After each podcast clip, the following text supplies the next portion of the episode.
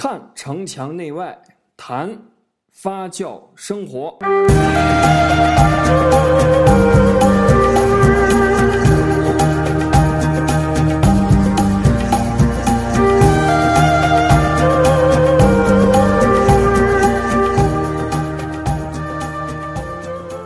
欢迎来到墙内墙外。我们本期的话题是：当我们谈论足球时，我们在谈些什么？我相信这个话题我们大家都已经猜到了。呃，本期节目呢没有嘉宾，因为我们的嘉宾都跟这个高考学生争着跳楼去了哈。所以今天这个节目由我来跟大家一起聊。虽然我对足球不怎么懂，足球备受关注，因为足球不仅仅是一项运动，足球是经济。是文化。央视在今年世界杯主相关的这个广告一项的营收就达到十五亿。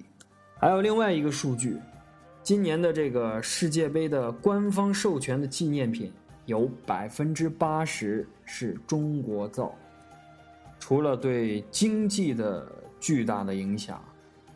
世界杯也带来了很多我们出乎意料的一些意外哈，甚至于战争。一九六九年的六月，都是中美洲的这个这两个国家，洪都拉斯还有萨尔瓦多，那么两国为了一场非常关键的这个比赛，而引发了一场战争。在六九年的六月九号，他们的第一场比赛是洪都拉斯的主场，那么洪都拉斯是以一比零小胜。那么在这场比赛过后呢，萨尔瓦多的一个十八岁的一个女球迷，因为伤心过度而开枪自杀，她的这个葬礼成了国丧，连总统都出席了。那么当地有一个报纸这样写道：“他说。”这个年轻的女孩不忍心看到自己的祖国跪倒在别人的面前。六月十五号的第二场比赛，萨尔瓦多三比零获胜。比赛之前，萨尔瓦多的这些球迷都高喊着将可恨的洪都拉斯队打残废。第三场比赛在墨西哥城，最后萨尔瓦多队以三比二获胜。他们是获胜了，可是侨居在洪都拉斯的这些萨尔瓦多的这些侨民遭到了屠杀。随后，两国引发了战争，这场战争持续了四天之多，有两千人死于这场由足球所引发的战争。当然，除了这场意外，足球带给我们更多的是快乐。接下来我们要聊的两点，第一个是关于日本足球的复兴，第二个呢就是南美足球的灵魂。南美足球的灵魂，他们的秘诀是什么？其实是快乐。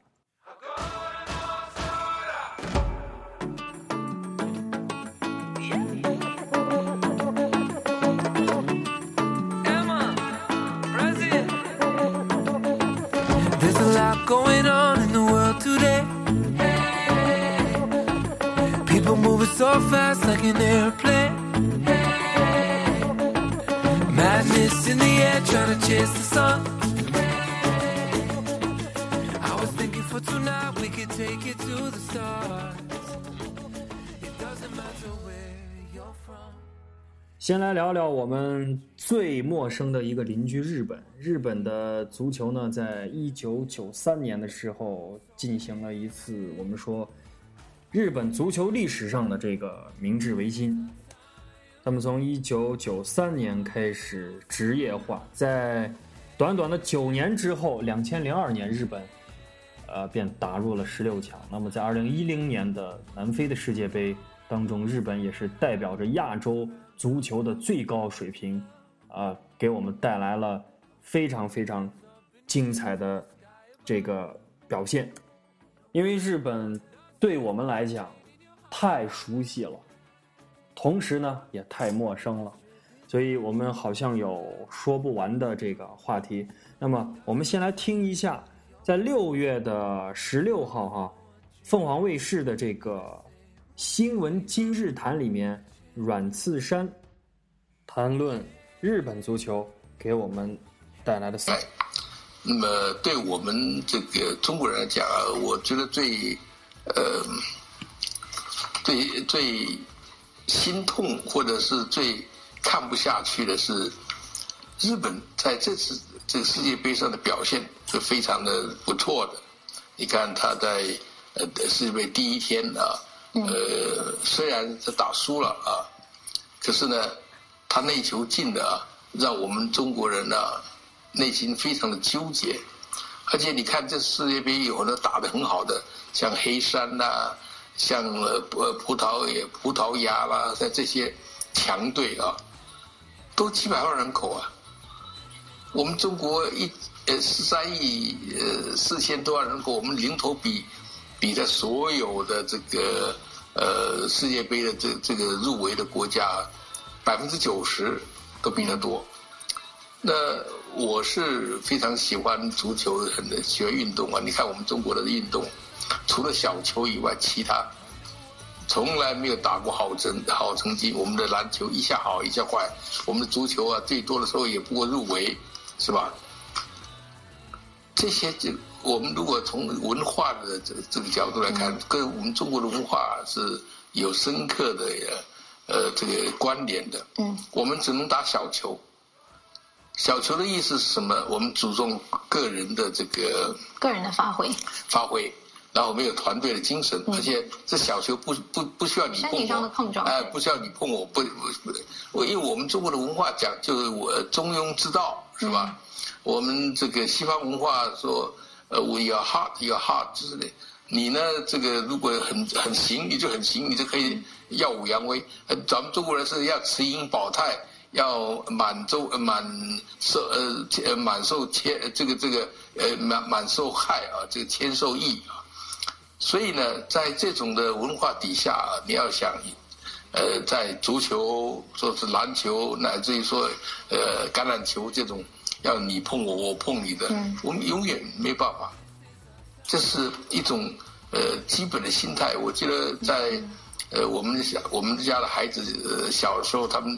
在我我我在美国的家有一个篮球场，他们呃左右邻居的孩子经常到我们家打篮球。我们那里还出了两个 NBA 的球球员，那这些小小孩子，他们打从小打，你看那个打篮球是都拼命，这个球一下来，你碰我，我碰你，没有考虑。可是我们回到我们国内看，我们隔壁的这个人大附中的孩子打篮打篮球，那哪是打篮球呢？一个球下来，大家等，这就是文化的不同。所以我们哪一天要了解这种文化的不同，才才能够了解我们为什么十三亿人口的这个大国，不能出一个一个足球队，这个也是个笑话，是吧？嗯。所以礼仪之邦嘛，到了底线最后一脚，我肯定是让着你的。所以，日本作为我们最陌生的一个邻居，总是可以给我们很多的启发。呃，日本人穿西装，但是他们发明了日式的西装；他们也穿牛仔裤，但是他们有日式的牛仔。他们像是香蕉人啊，表面看起来跟我们呃都是一样，都是黄色的皮肤哈，但是他们一直想要摆脱啊这种，一直是。他他们的内在啊，一直是往西方在往西方在奔的。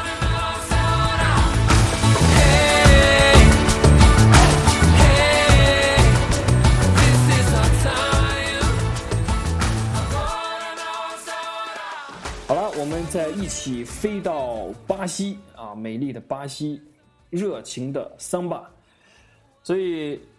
足球对巴西人来讲，它是流流淌在他们的血液当中的，呃，对他们来讲，足球就是快乐。他们光着脚丫在街头巷尾，你可以看到，随处可以看到那些孩子在愉快的踢球，在足球场上，在每一个操场上，你可以看到那些光着膀子的那些孩子哈，那些年轻人在享受足球的那份快乐。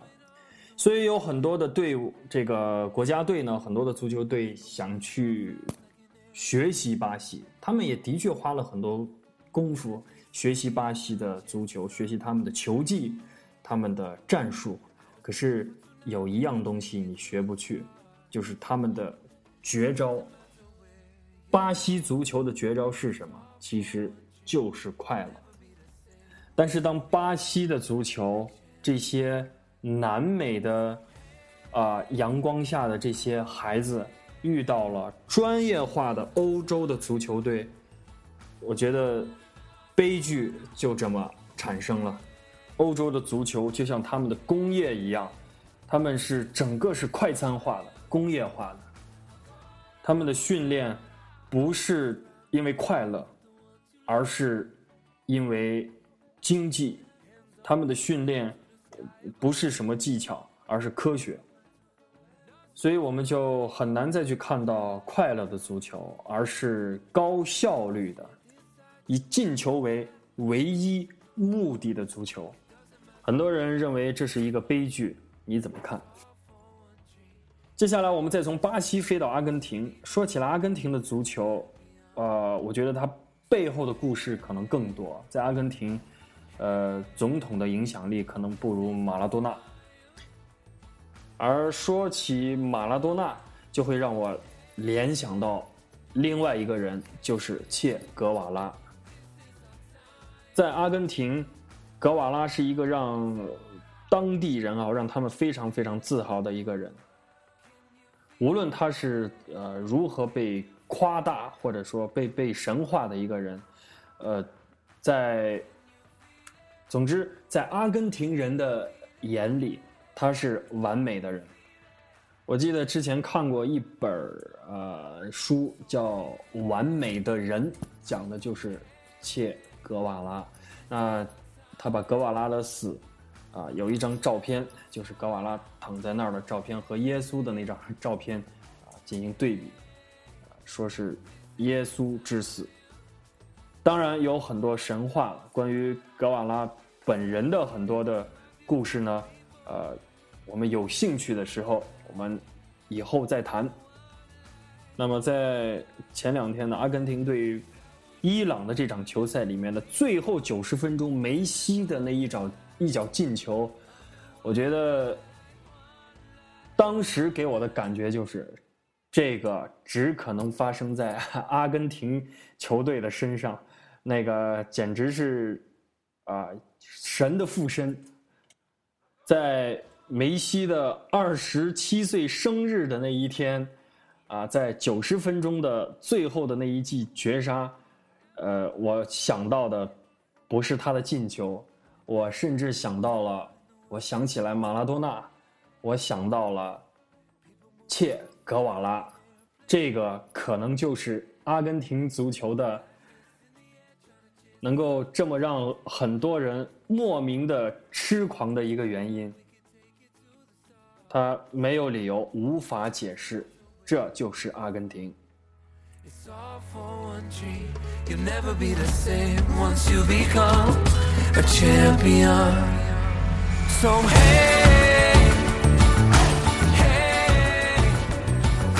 our time.